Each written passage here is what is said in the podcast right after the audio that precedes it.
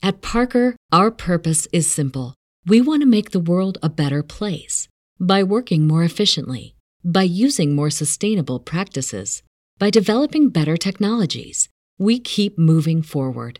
With each new idea, innovation, and partnership, we're one step closer to fulfilling our purpose every single day. To find out more, visit parker.com/purpose.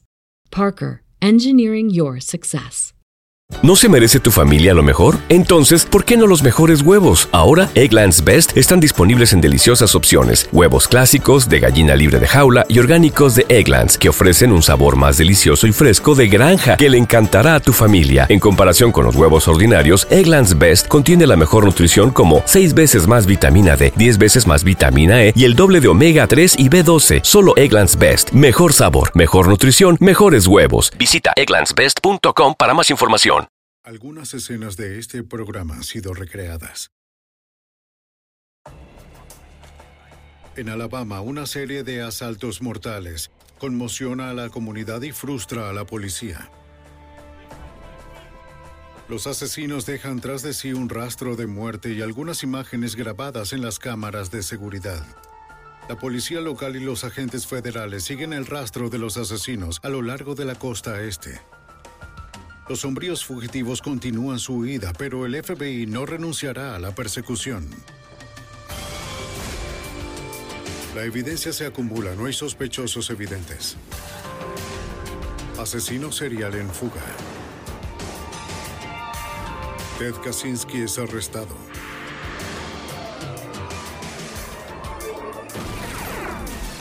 Fugitivo a un prófugo.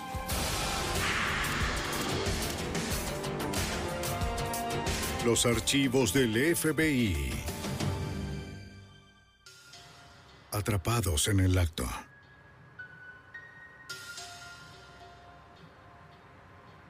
En la década de los 90, Birmingham, Alabama, experimentó un descenso en su población y en su tasa de criminalidad. Pero incluso en las ciudades más seguras, los asesinos pueden atacar. El 18 de mayo de 1996, el cliente de una gasolinera descubrió un cuerpo.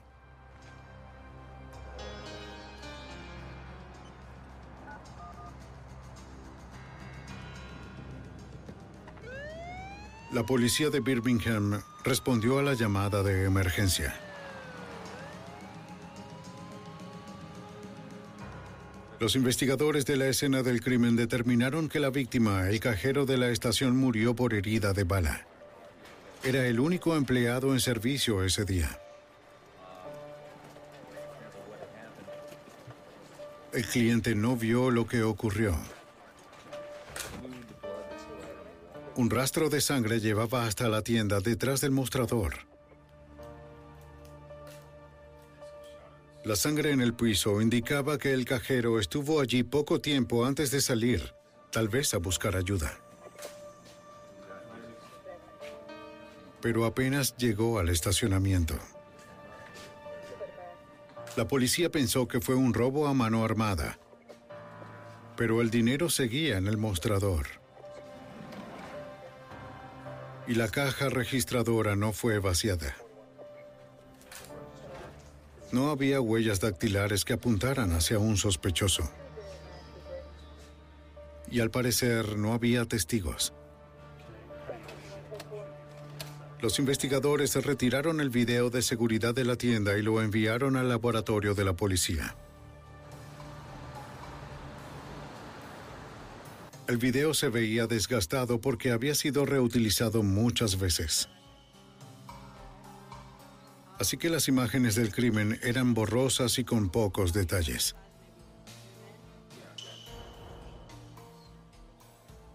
Los técnicos policiales intentaron limpiar la imagen de forma electrónica para los detectives. El video mejorado brindó a los investigadores una mejor imagen del crimen. Se confirmó lo que sugerían las pistas de la escena del crimen. Un cliente solitario le disparó al cajero a pesar de que él estaba cumpliendo con sus demandas. Pareció que lo asesinó sin razón. Los técnicos hicieron capturas de fotogramas individuales y trataron de mejorarlos para ver la cara del perpetrador o cualquier otra característica que lo identificara. La policía de Birmingham esperaba identificar al sospechoso a partir de las imágenes. Al revisar el registro policial no encontraron coincidencias.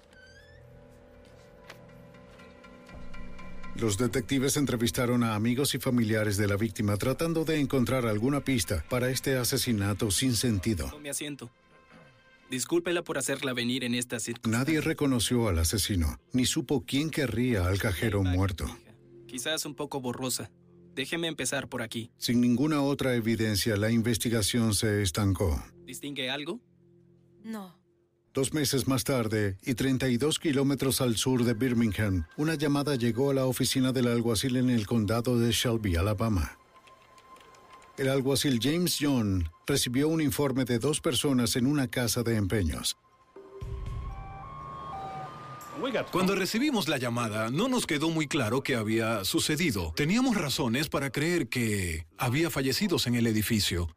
Es algo que casi no sucede en nuestro condado y en verdad me sorprendí cuando llegué a la escena. Los paramédicos determinaron que el propietario había muerto por múltiples disparos. Una empleada estaba en estado crítico a causa de una herida de bala en la cabeza. Detengan todos los autos que parezcan El alguacil ordenó a los oficiales que detuvieran cualquier vehículo sospechoso en el área. Más importante. En realidad no sabíamos qué buscábamos en el momento, pero teníamos esperanza de que nuestros oficiales fueran tan agudos como para observar lo que estuviera fuera del lugar, o reconocer algo, o detener algún vehículo y quizás obtener alguna pista. Estabilizándola en el lugar lo más posible, los paramédicos prepararon a la mujer para trasladarla en helicóptero al hospital. Las autoridades determinaron que faltaban más de 2.300 dólares en efectivo y joyas. Y casi todos los estuches de las armas estaban vacíos. Dado que la casa de empeños tenía clientes frecuentes, a los investigadores no les resultó difícil recoger cientos de huellas dactilares latentes conectar a alguna de ellas con el crimen podría ser imposible. El líder de la investigación era el sargento del condado de Shelby, Michael DeHart. En verdad, había que procesar mucha evidencia, sobre todo huellas dactilares, etc. Pero no encontramos nada. Nada conclusivo a partir de eso. Lo único que sí encontramos, que sí teníamos, fueron los casquillos que quedaron en la escena. El arma homicida fue una pistola automática 380. En ese momento no sabíamos si eso había sido un único evento aislado o si era parte de una serie mayor de eventos. El tiroteo en la tienda era similar al asesinato previo de la gasolinera, pero este crimen ocurrió durante un robo. Los detectives revisaron el video de seguridad de la tienda. La cinta no está aquí. Entonces recordaron algo. Estuve hablando con el propietario hace un par de semanas y me habló de poner una grabadora falsa y de poner la verdadera en, en aquella área. El sargento Russell Young encontró la otra máquina y el video de vigilancia real. La segunda o la videograbadora real siguió funcionando incluso después de que se llevaron la cinta de la grabadora ficticia y siguió grabando incluso hasta el momento en que presioné el botón de expulsión. Aquí se ve a uno. La cinta de video mostró a dos jóvenes entrando a la tienda a las 3 y 23 de la tarde. Sí, así es. La hora al parecer. Arrinconaron al dueño de la tienda y lo llevaron detrás del mostrador junto con la empleada. Mira, hay una camioneta roja. Los oficiales identificaron una camioneta roja apenas visible fuera de la tienda. Podría ser el vehículo de escape. Los sospechosos saquearon la casa de empeño durante 13 minutos mientras los trabajadores observaban. Luego dispararon a los rehenes a quemarropa. Observa cómo llega otro de los... No vimos nada que sugiriera que las dos víctimas se resistieran o que intentaran hacer algo. Fueron muy obedientes. Y yo estoy seguro de que lo hicieron con la esperanza de salir con vida. Pero en cambio, los asesinaron al estilo ejecución, y la verdad fue muy perturbador ver eso. Lo que no entiendo es que esto es solo basura. El sargento Ion y su compañero, el sargento Donald King, encontraron más pruebas cerca del lugar donde habían disparado a las víctimas. Mientras hacíamos nuestra búsqueda en la tienda, vimos una pequeña pila de basura detrás del mostrador. Lo notamos porque nos preguntamos qué hacía un cúmulo de basura ahí tirado. No había papelera. Eso en realidad no tenía mucho sentido en aquel momento. También había virutas de metal en el piso, mezcladas con la basura. Esas virutas tal vez provinieron de una máquina para hacer llaves instalada en el mostrador. Los detectives las recogieron para examinarlas. Tomaron el recipiente de la basura o algo así. Creían que los asesinos se llevaron el recipiente de basura, pero no sabían por qué. Objetos robados. Bien, deme un segundo. La ley federal establece que cualquier persona que compre o venda armas de fuego debe mantener los registros de las transacciones. Las armas que tenían aquí a la Los detectives le pidieron a otra empleada que trajera el manifiesto de armas de la tienda y que lo comparara con las armas que quedaban en la tienda. Sí, creo que esto es todo. Se dieron cuenta de que los sospechosos robaron todo un arsenal. Eran 32 armas robadas en manos de unos asesinos despiadados. Nos preocupaba mucho pensar en qué más harían con eso, qué estaban haciendo ahora y qué harían de nuevo en el futuro. Me preocupa todo el armamento. Debido a la posibilidad de más violencia por parte de los asesinos fuertemente armados, los detectives del alguacil de inmediato contactaron a la oficina del fiscal del distrito del condado de Shelby. El fiscal Randy Hillman se unió a la investigación. Nos gusta ir a la delantera en cualquier investigación. Eso nos hace las cosas mucho más fáciles, al igual que a los oficiales de la policía que trabajan en la escena. Observen cómo lleva esas cosas ahí. El video de vigilancia era la mejor evidencia que los investigadores tenían para encontrar a los asesinos. Sí, noten el sospechoso. Mostró que los sospechosos llevaban muchos de los artículos robados en un estuche de guitarra. Uno de ellos disparó al dueño de la tienda y a la empleada. En un momento su arma se atascó. Pero casi de forma mecánica la destrabó, la recargó y siguió disparando. Los dos sospechosos se subieron a la camioneta roja de afuera, ambos en el lado del pasajero. Tenía que haber un conductor, un tercer sospechoso. Los técnicos hicieron fotos de las capturas de video, pero la calidad era muy baja. Teníamos fotografías de estas personas llevando a cabo la ejecución. Teníamos una fotografía parcial del vehículo en el que estaban, pero no sabíamos quiénes eran y el nivel de violencia aquí fue crítico para nosotros. Teníamos que detenerlos antes de que volvieran a atacar. Menos de ocho horas después del tiroteo, se informó a los investigadores que la empleada de la casa de empeños murió en el hospital. No responde. Ahora había dos víctimas inocentes en ese asesinato. Los técnicos del Departamento de Ciencias Forenses de Alabama examinaron los fragmentos de bala y los casquillos encontrados en la casa de empeños.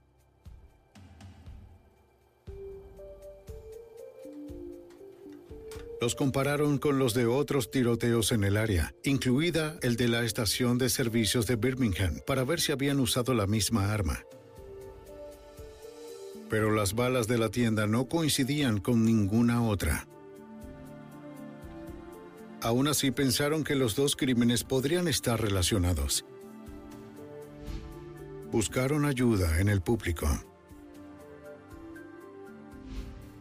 Pudimos distribuir fotografías a los medios locales del área y solicitamos su ayuda para hacer llegar las imágenes al público y pedirles su colaboración para identificar a los perpetradores de los crímenes. Mantuvieron en secreto varios aspectos del crimen para ayudar a identificar pistas más confiables. De acuerdo. La exposición mediática generó decenas de llamadas. ¿Cuántos hombres había? Una persona que llamó dijo que mientras conducía en Birmingham vio a dos hombres que se ajustaban a la descripción de los asesinos de la tienda. Sacaban armas y un estuche de guitarra de una camioneta roja hacia una casa. El detalle del estuche de guitarra se había omitido al público. Muy bien. Sí. La persona dijo que conocía a los hombres, pero solo por sus apodos, Turkey y Maine. Oye, Mike, acabo de... Los detectives del condado de Shelby llevaron la información a la policía de Birmingham. De un informante que habló de dos tipos cargando El departamento de transporte tenía una base de datos de apodos. Turkey era un alias para Marcus Presley de 16 años. Se parecía al que disparó en la tienda de empeños. Maine era la Samuel Campbell de 18 años. Se parecía al segundo ladrón de la casa de empeño. Ambos tenían amplios antecedentes penales. Vayan a esa parte que indica la información. Con algunos documentos judiciales descubrieron la dirección de Campbell. Sabíamos que las personas que buscábamos eran hombres muy peligrosos. Ya habían asesinado antes y temíamos que volvieran a hacerlo. Al emprender estas búsquedas, quisimos tomar todas las precauciones de seguridad disponibles y por eso comenzamos a hacer entradas tácticas y dinámicas en las residencias seleccionadas. ¡Tenemos una orden de cateo! ¡Vamos, vamos! ¡Policía! ¡Policía! El equipo de detención inspeccionó la casa donde vivía Gamble. ¡Despejado! ¡Todo vacío! No había nadie en casa. ¿No hay nadie en la casa? ¿Nadie? Un par de asesinos despiadados con un arsenal de armas robadas seguían sueltos. No hay nadie adentro. Hagamos un perímetro. Bien, gracias. Dom, ¿detectaste algún movimiento? El 28 de julio de 1996, investigadores de Alabama buscaban a Marcus Presley, la Samuel Gamble y a un tercer sospechoso que parecía estar involucrado en un doble asesinato en una casa de empeño.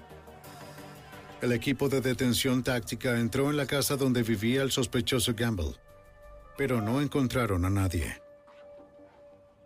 Armados con una orden judicial, los detectives registraron la casa. El sargento Russell Young del condado de Shelby encontró pruebas que vinculaban directamente al sospechoso con los asesinatos de la casa de empeños. No, no quiero tocarlo aún. Durante la búsqueda encontramos la cinta de video de la videograbadora falsa. Fue destruida. La carcasa estaba agrietada y rota.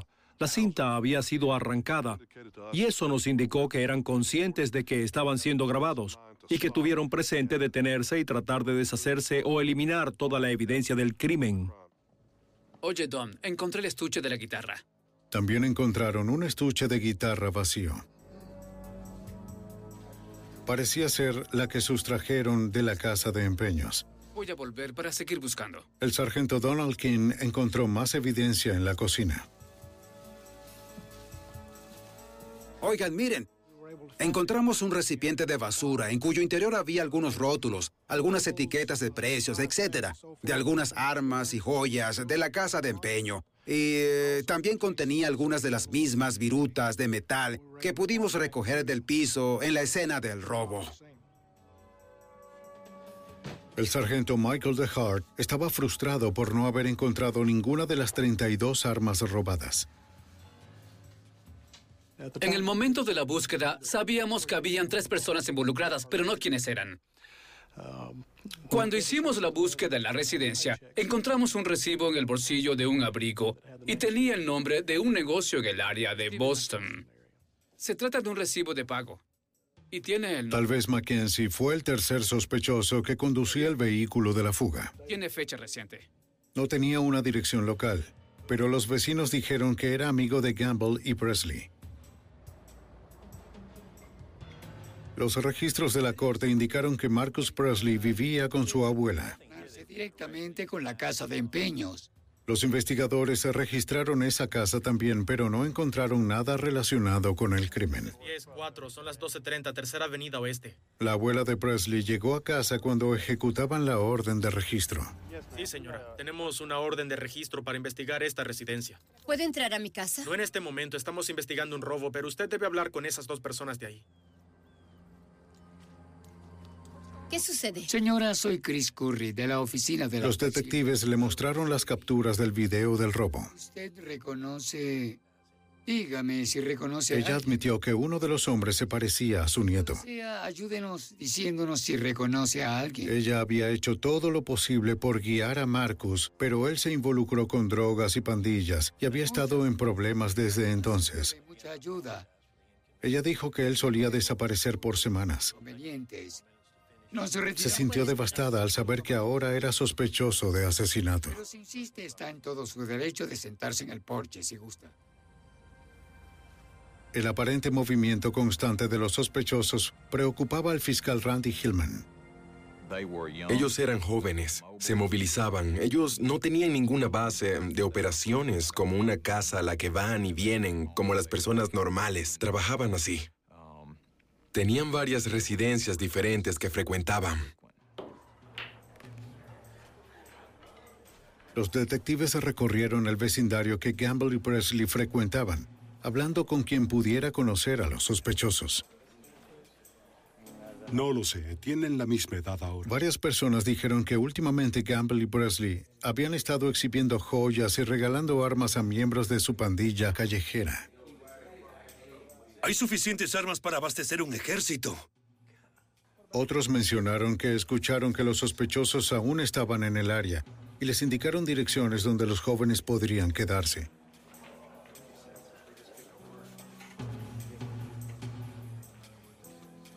Los detectives verificaron todas las direcciones, Estemos atentos.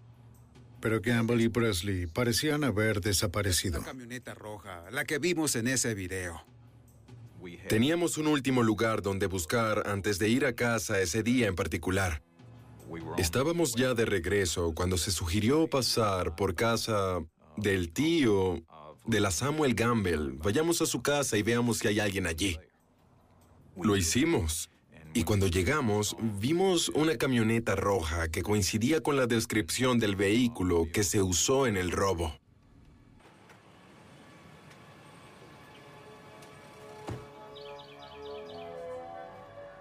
No tenía placas, pero pudieron ver el número de identificación del vehículo.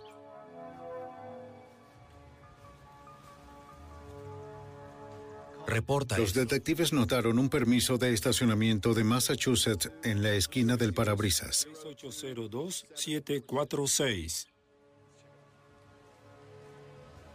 Esperaban que el tío de Campbell tuviera información sobre los sospechosos.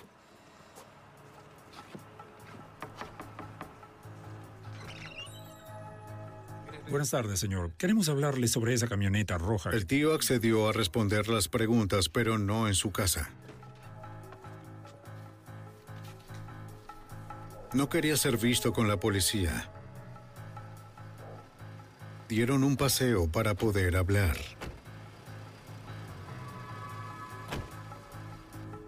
Bien, señor. El tío le dijo a los investigadores que la camioneta pertenecía a Stephen Mackenzie, un amigo de su sobrino. Quizás en Boston. ¿En qué parte de Boston? Era el mismo nombre que el del recibo del pago de Boston. Sí, él estuvo en mi casa con unos amigos. El tío les dijo que su sobrino se quedó hacía poco en su casa con Mackenzie y Presley, ¿Algo inusual? pero se había marchado hacía varios días. ¿Un tipo de problema o algo así? ¿Hizo algo? El sargento Ion creía que el tío sabía más detalles. Al principio no quería darnos ninguna información útil, pero insistimos y admitió que se habían ido de la ciudad con rumbo hacia Boston. Una verificación del permiso de estacionamiento de Massachusetts de la camioneta roja confirmó que la camioneta pertenecía a Stephen Mackenzie, el presunto conductor de las huidas. Al final, el tío le dio permiso a los investigadores para registrar su propiedad. Sugirió que revisaran debajo del porche.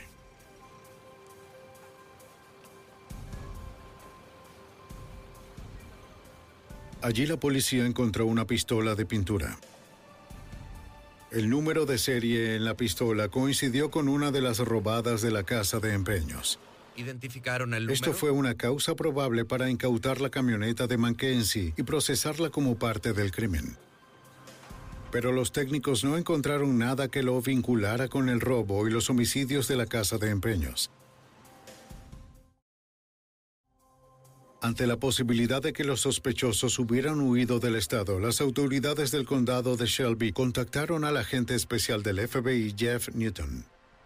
Solicitaron la asistencia del FBI para localizar a los sospechosos que habían identificado como responsables de este crimen terrible. En ese momento obtuve información del caso por parte del representante del departamento del alguacil ah, y me di cuenta de que ya contábamos con suficientes causas probables para un caso de fuga ilegal federal para evitar un juicio o una orden de la UFAP. El FBI volvió a entrevistar a los amigos de los sospechosos. ¿Qué pasa contigo? Le dijeron a los agentes que Campbell y Presley estaban actuando de manera desesperada y volátil. Y que ambos aseguraron que si la ley alguna vez los alcanzaba, no los atraparían vivos.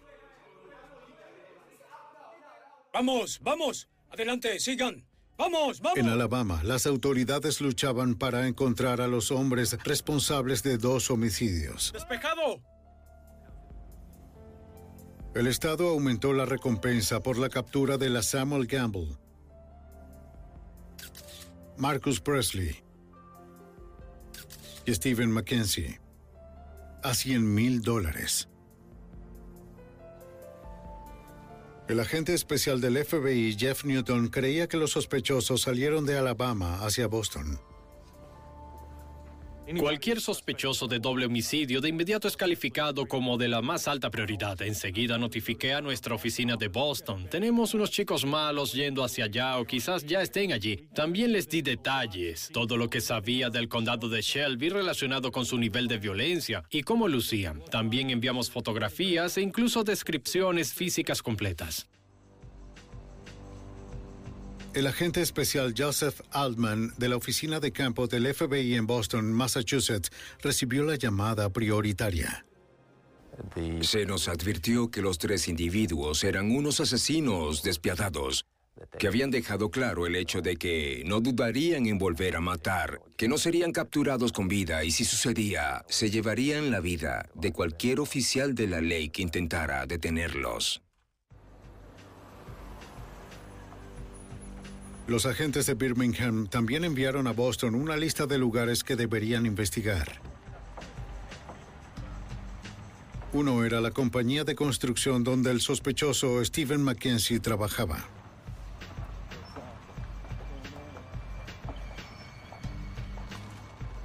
Los agentes fueron a hablar con el dueño. Buenos días. Buenos días. Soy el agente especial Daniel y él es mi compañero de campo. El hombre dijo que no había visto al sospechoso en semanas. Sí, justo aquí. De acuerdo. Si Mackenzie estaba en el área de Boston, no había intentado volver al trabajo. Algo que pudiéramos revisar. Bien. El propietario tenía un registro de empleo, pero no contenía ninguna dirección nueva u otra información que ayudara a encontrar al sospechoso. Gracias, gracias.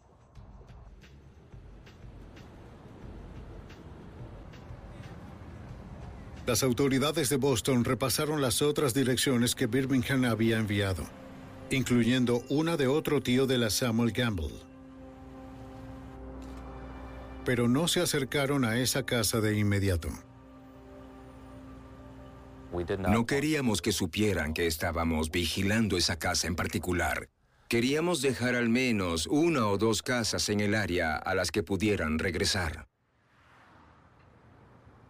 Después de varias horas, divisaron a un hombre que salía de la residencia. Se parece a él. Bien, ¿qué tal si llamamos por radio y avisamos que alguien está saliendo de la casa? No era uno de los sospechosos.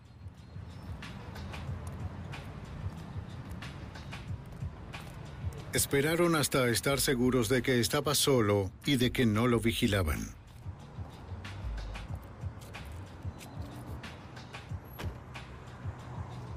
¿Cómo está, señor? Soy el agente especial Daniel y este es el agente especial Bas Kurt. Nos gustaría hacerle un par de preguntas. Está bien.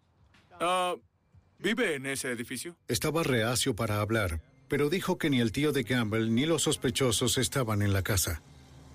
¿No? ¿No hay nadie ahí? No. Marcus Presley. No. Sin embargo, los había visto. Muchas gracias. De nuevo, solo son preguntas de rutina. Nos dijo que tanto Gamble como Presley se habían alojado en ese lugar, pero ya se habían mudado. No sabía a dónde habían ido. Sentimos que esa ubicación ya no era vital en nuestra investigación, por lo que obtuvimos una orden de registro. Revisamos el lugar y no descubrimos nada de valor real. Otra dirección en la lista estaba en Roxbury, un suburbio al sur de Boston, y los agentes establecieron vigilancia allí.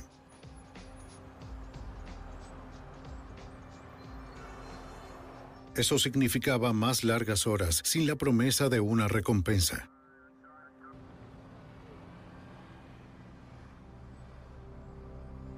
El primero de agosto de 1996, el FBI de Boston dio una conferencia de prensa. Ah, creemos que estas personas son en extremo peligrosas y con seguridad están armados. Los buscan en Alabama. Queremos llevarlos ante la justicia. Distribuyeron carteles de búsqueda y pidieron a cualquier persona con información que llamara a una línea especial. Hola, chicos. Hola a todos. Hola, chicos. Hola, chicos. Hey, ¿qué tal? La campaña mediática produjo docenas de pistas potenciales. Tres tipos que buscamos, ¿sí? Una era una dirección en las afueras de Boston donde se decía que se alojaba el supuesto conductor Stephen Mackenzie. No se sabía si Gamble y Presley estaban con él. Caballeros. Vamos. Muy bien, Muy bien, vamos. vámonos, rápido. El equipo de arresto táctico debía estar preparado para un enfrentamiento. ¡Adelante! ¡Vamos, vamos! ¡Quieto ahí! ¡Abajo! ¡Abajo! ¡Al suelo! ¡Al ¡Quieto ahí, suelo! abajo! ¡Quieto ¡Abajo, ahí! ¡Muestra tus manos! Atraparon a Mackenzie desprevenido. Bien, tenemos a un sospechoso. Pero Gamble y Presley no se encontraban por ninguna parte.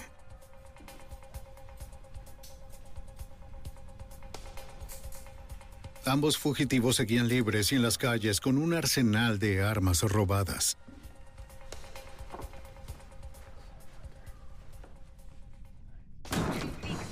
¡Quieto ahí! En agosto de 1996, un equipo SWAT de Boston arrestó a uno de los tres sospechosos que habían huido de Alabama después de dos homicidios en un robo. El presunto conductor del escape, Stephen Mackenzie, estaba desarmado y fue llevado a interrogatorio. Buen trabajo, chicos. Gracias, gracias. Gracias. Los investigadores registraron la casa donde se alojaba. Encontraron joyas que luego determinaron que provenían de la casa de empeño robada en Alabama. Vean lo que encontré, una peta. También recuperaron tres armas. Al comparar los números de serie de las armas, los agentes descubrieron que eran tres de las 32 armas robadas en la tienda. P-38. Pero nada en la casa indicó dónde se encontraban la Samuel Gamble y Marcus Presley en el momento.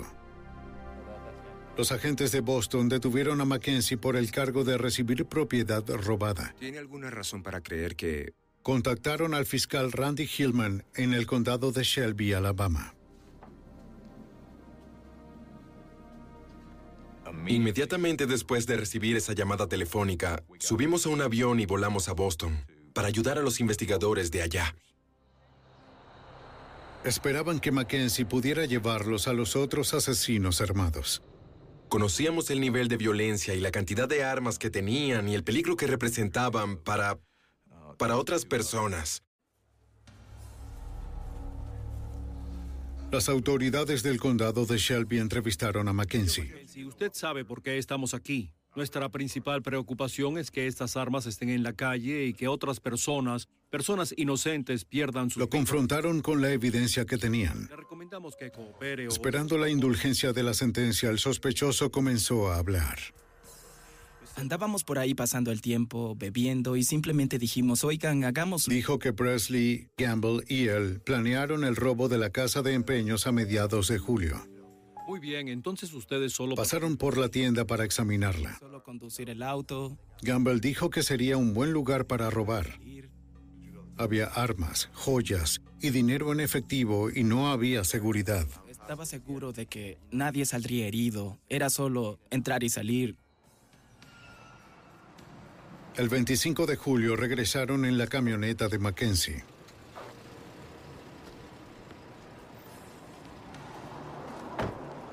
Espera aquí.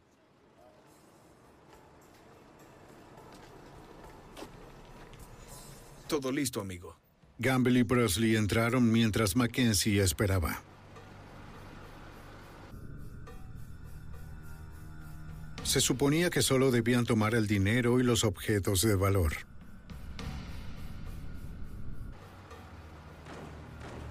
Para entonces Mackenzie oyó disparos.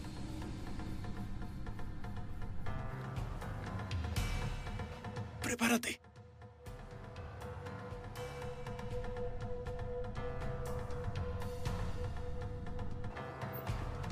Tomaron lo que fueron a buscar y huyeron. ¡Vámonos, vámonos! ¡Ahora, ahora, ahora! Me está costando mucho creer eso de que no sabes dónde están. Sé que estamos cerca, muy cerca de ellos. Aún creo que... Mackenzie dijo que Gamble y Presley habían huido con él a Boston. De verdad, en serio les digo que no y que aún podrían estar en alguna parte del área. No tengo la menor idea.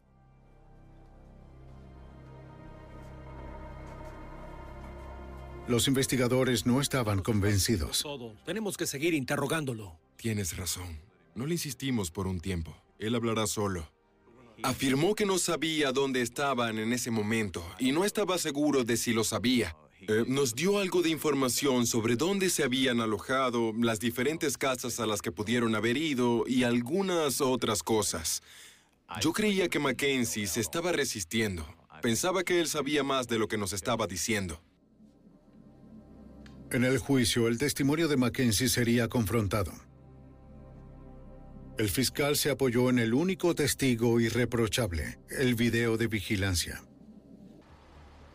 Envió la cinta al Laboratorio de Procesamiento de Audio y Video del FBI en Cuántico, Virginia. La tarea de limpiar las imágenes recayó en el gerente de programas de video, Dale Linden. Esta cinta fue una grabación VHS en un sistema de seguridad. Tenía muy mala calidad en cuanto a resolución. Tenía un problema de retroiluminación donde la cámara apuntaba hacia las ventanas. En algunos puntos, algunas de las personas en el video parecían siluetas. Cuanto más se acercaban a la cámara, pudimos obtener mejores imágenes.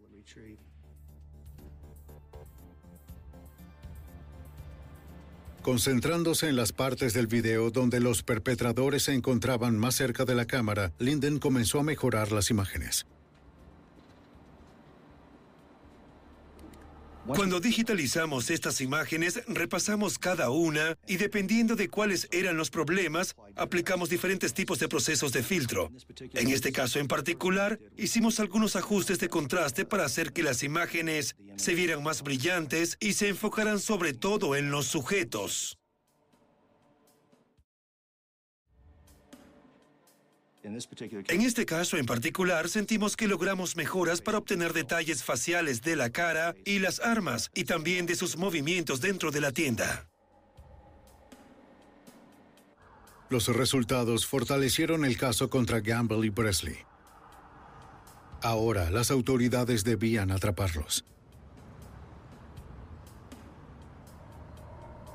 El FBI continuó su vigilancia en una casa de Roxbury, Massachusetts, donde los informantes dijeron que los hombres podían esconderse. Entre unos 15 y 20 años, un metro ochenta. Era la mejor pista en aquel momento para el agente especial del FBI, Joseph Altman. Vigilamos esa casa durante cerca de 48 horas. La información de la calle que teníamos mejoraba cada vez más sobre estos individuos. De hecho, se encontraban en la casa. Incluso veíamos movimiento real dentro de la casa.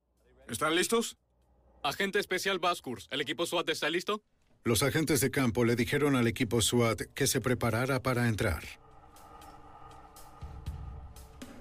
Bien, esperen, esperen. Aún no vamos a ninguna parte. Justo antes de que se diera la orden, un hombre salió de la casa. Disculpe, señor. ¿Cómo está? Los agentes pensaron que era el tío de Campbell. En relación a un caso. ¿Es Sabían que estaba en libertad condicional por un delito grave. ¿Qué ocurre? ¿Hice algo? Al aceptar la libertad condicional, una persona renuncia a sus derechos de la cuarta enmienda. Se puede detener y requisar en cualquier momento. ¿De qué se trata? Este es el procedimiento, ¿está bien? No me importa tu primo. ¡Un arma! Los agentes encontraron una pistola. Era una de las armas que fueron robadas en el robo de Alabama, una de las 32 armas sustraídas. Nos dijo que los sujetos ya no estaban en esa casa. Sin embargo, sentimos que como él estaba relacionado con los sujetos y tenía un arma robada, no podíamos considerar esa información como de valor. Así que el equipo SWAT siguió adelante e hizo la incursión. Gamble y Presley habían asegurado nunca ser capturados con vida, por lo que el equipo SWAT se preparó para un tiroteo. Adelante. Sentimos que la única forma de hacerlo salir de la casa era por medio de la fuerza. ¡Paso libre! ¡Avancen! ¡Avancen! El equipo táctico de arrestos barrió la casa, revisando cada habitación a medida que avanzaban. Está bien. Despejado, despejado. Despejado, despejado, despejado. Despejado. Vamos. Está bien, está bien. No había nadie adentro.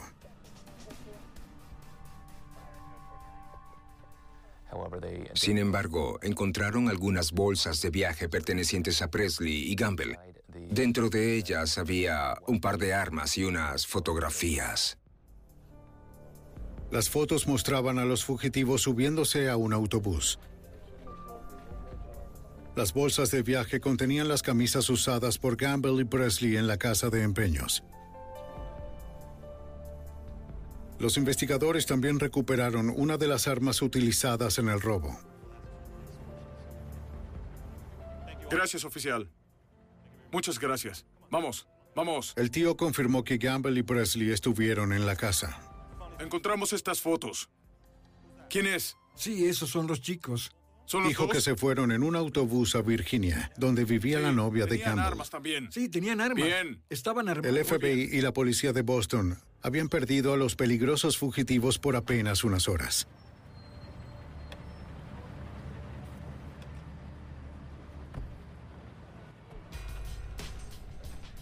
¡Policía! El 5 de agosto de 1996, los fugitivos la Samuel Gamble y Marcus Presley eludieron a un equipo de arresto en Boston. Despejado.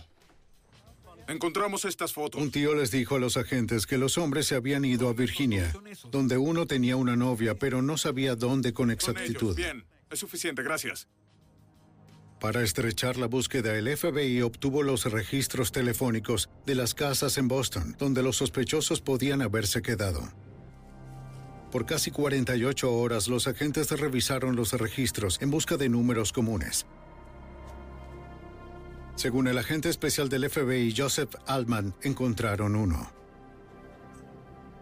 Encontramos un número de teléfono común que apareció casi dos meses y medio antes de los asesinatos y cerca de una semana después de esos crímenes. El número era del área de Norfolk, Virginia. Los agentes de Boston contactaron a la oficina de campo de Norfolk del FBI.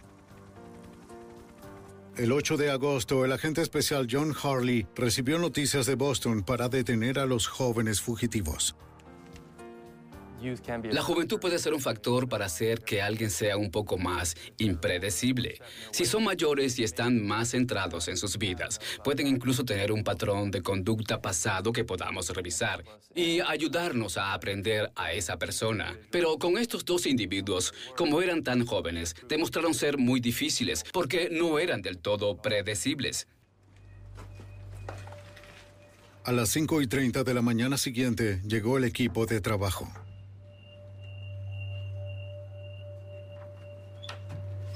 ¿Estás solo aquí? Sí.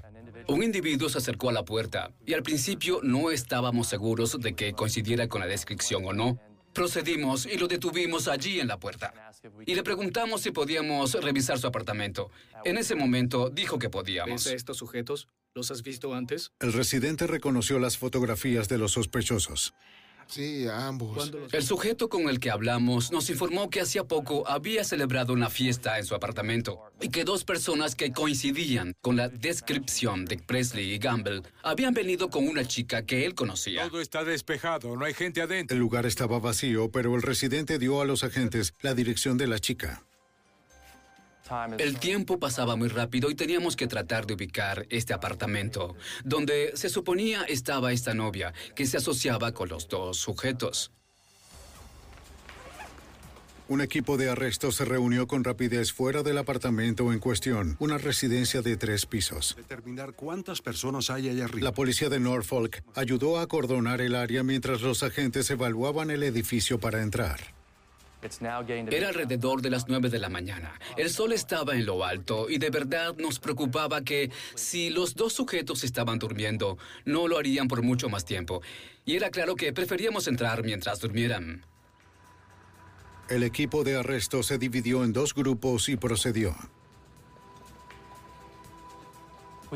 Decidimos hacer nuestro mayor esfuerzo, utilizando la mayoría de los agentes para salir por la escalera de incendios, que no era la ruta más propicia, pero creíamos que ofrecía el mejor elemento sorpresa.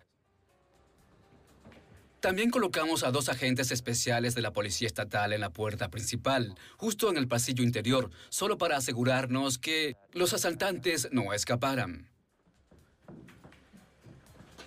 Los agentes no tuvieron tiempo de obtener una orden de registro para el apartamento. Para entrar y hacer un registro legal, tendrían que ver a los sospechosos o pedir permiso. Vieron a un residente a través de una ventana trasera y se arriesgaron.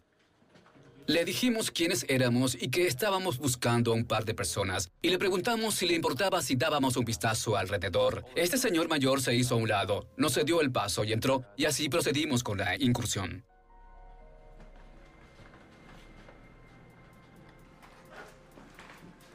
Encontraron a Presley primero.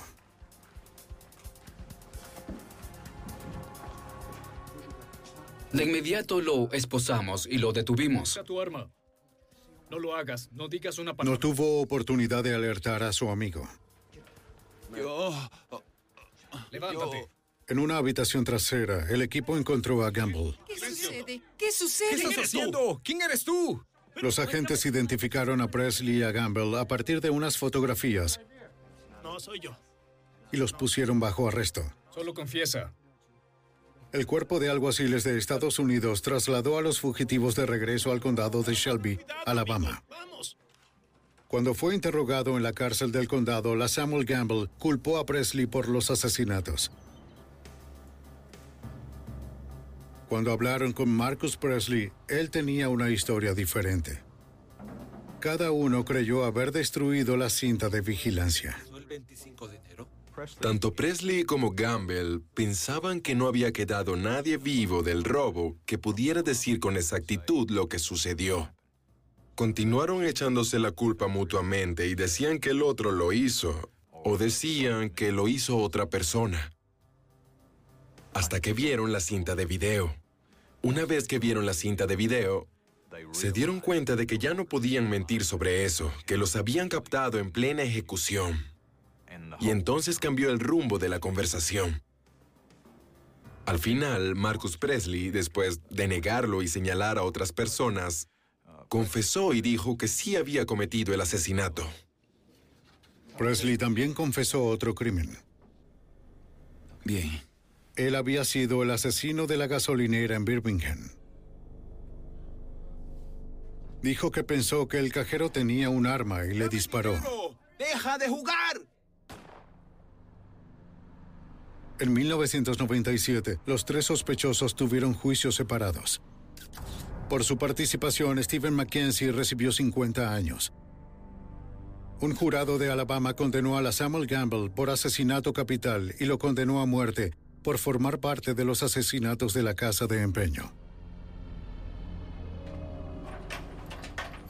Marcus Presley recibió pena de muerte por matar al cajero de la gasolinera. Otro jurado lo condenó a muerte por segunda vez por asesinar a los empleados de la casa de empeño. Cuando los jurados vieron esa cinta, se sorprendieron. Las personas están acostumbradas a ver violencia en televisión y la hemos visto tanto que nos es indiferente. Se nos vuelve algo totalmente común. Este era un video real de dos personas siendo asesinadas y tuvo un profundo impacto en el jurado. En realidad, el propietario de la casa de empeños fue un participante involuntario en la investigación de su propio asesinato. Al tener la videograbadora ficticia y poner esa cinta en nuestras manos mostrando las ejecuciones reales, él nos ayudó mucho a resolver este caso con mayor rapidez y con mayor convicción, con absoluta certeza, considerando que si no hubiéramos tenido esa cinta, habría sido un juego de adivinanzas.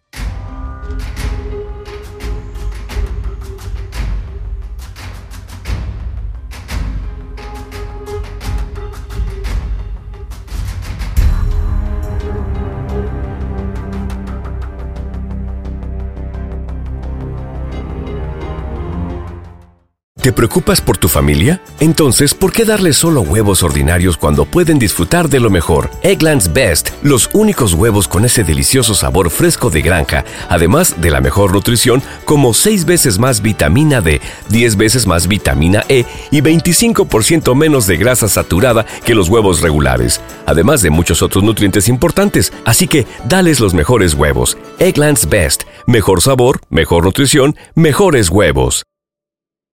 You know how to book flights and hotels. All you're missing is a tool to plan the travel experiences you'll have once you arrive. That's why you need Viator. Book guided tours, excursions, and more in one place. There are over 300,000 travel experiences to choose from, so you can find something for everyone. And Viator offers free cancellation and 24 7 customer support for worry free travel. Download the Viator app now and use code Viator10 for 10% off your first booking in the app. Find travel experiences for you. Do more with Viator.